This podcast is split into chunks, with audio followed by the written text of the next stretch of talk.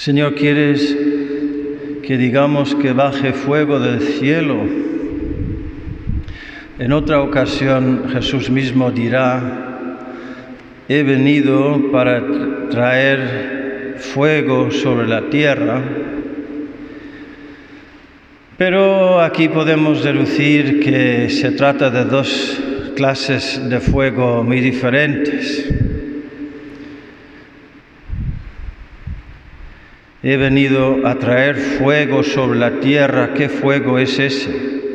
Jesús nos ha hablado también justo el otro día del fuego que no se apaga nunca, haciendo referencia a la, condenación eterna. Pues Él no viene a traer ese fuego, desde luego. Él viene a traer el fuego del amor, el fuego del Espíritu Santo, también a nosotros el fuego del arrepentimiento, el fuego del amor y el fuego del celo apostólico.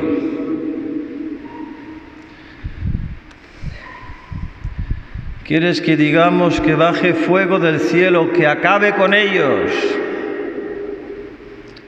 Él se volvió y los regañó. En la traducción que yo he leído esta mañana, que no, viene aquí, cosa más rara, ponía que les dijo, no sabéis de qué espíritu sois.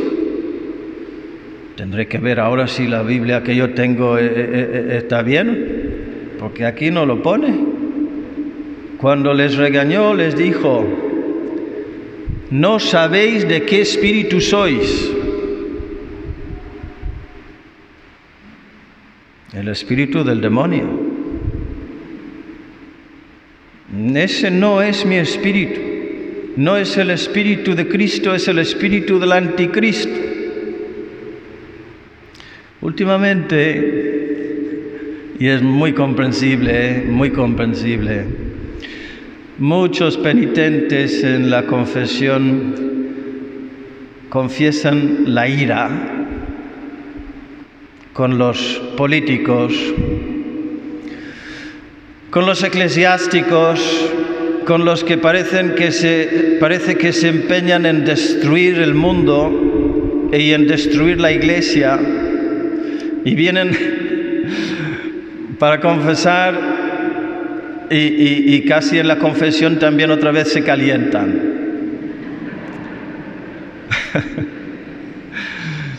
Y digo que es muy comprensible, pero eso no es el Espíritu de Cristo. Ahí nos mete goles Satanás. No sabéis de qué espíritu sois, lo dijo a, a los hijos de trueno. ¿Tú eres hijo de trueno un poco? ¿Hija de trueno?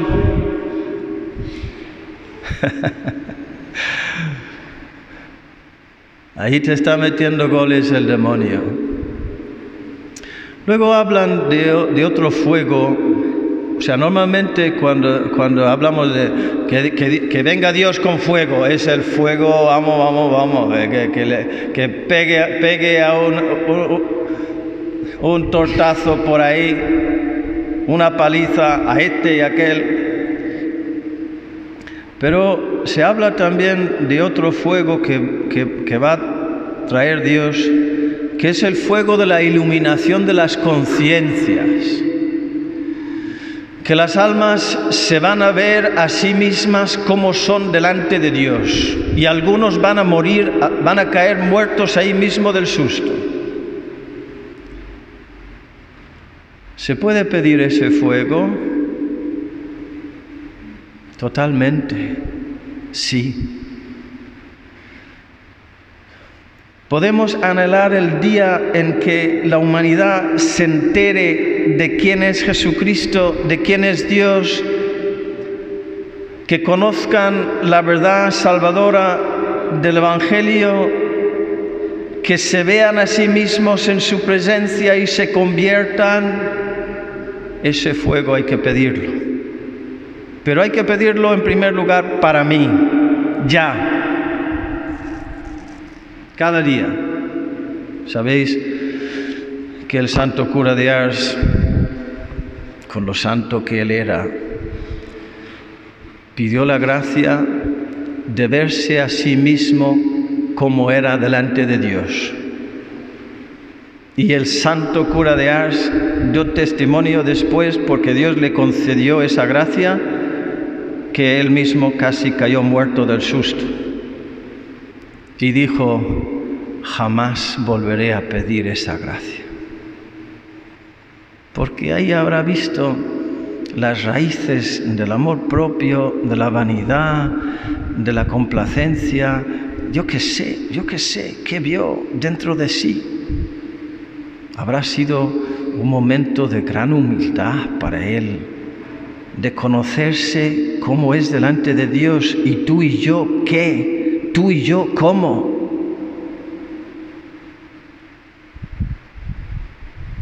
Para que no nos engañe el demonio. Ahora mismo me ha venido a la mente una gracia que vivió el Padre Pío de Pietrelcina, que la, tengo presente una semana desde su fiesta,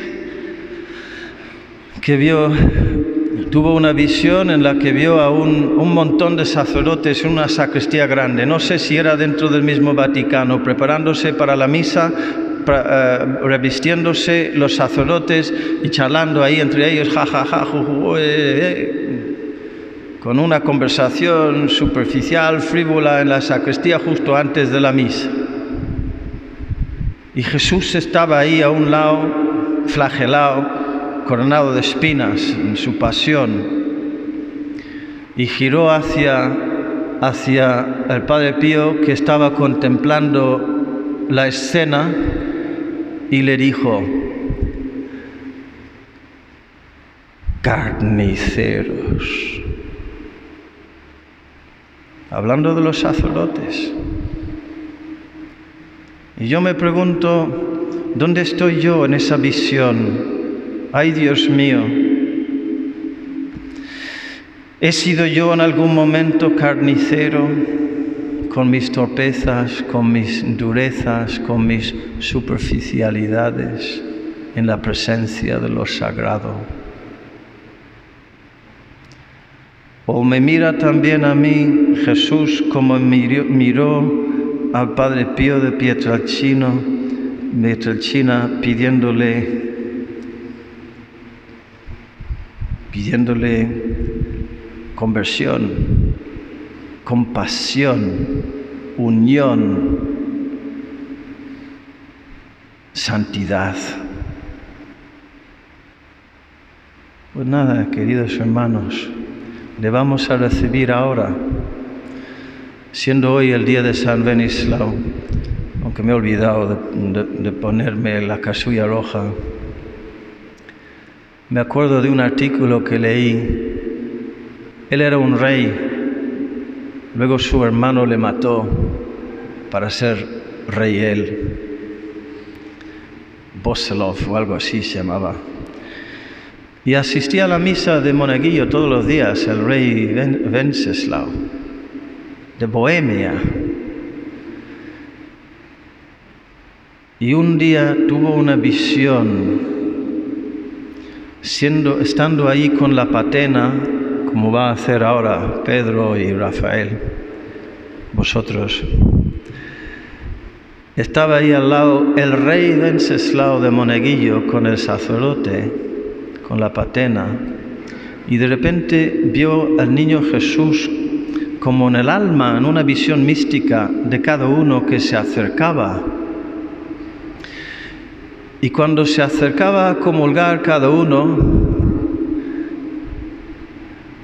en algunos casos el niño Jesús reaccionó echándose para atrás con asco y como queriendo defenderse. Y en otros casos el niño Jesús se lanzaba hacia adelante para abrazar. No, era, era, era desde, desde entre, entre la Eucaristía y el alma. Jesús, el niño Jesús como que saltaba para ser recibida y para recibir a algunos y, y a otros todo lo contrario. ¿Qué significa eso? Pues en primer lugar, evidentemente, que nunca hay que acercarse a la comunión en estado de pecado mortal. Y también hay que acercarse no como el justo, sino como el pecador, no, no como el sano, sino como el enfermo, porque Jesús ha venido no para los justos, sino para los pecadores, y no para los sanos, sino para los enfermos. Y siendo Él el divino médico del amor,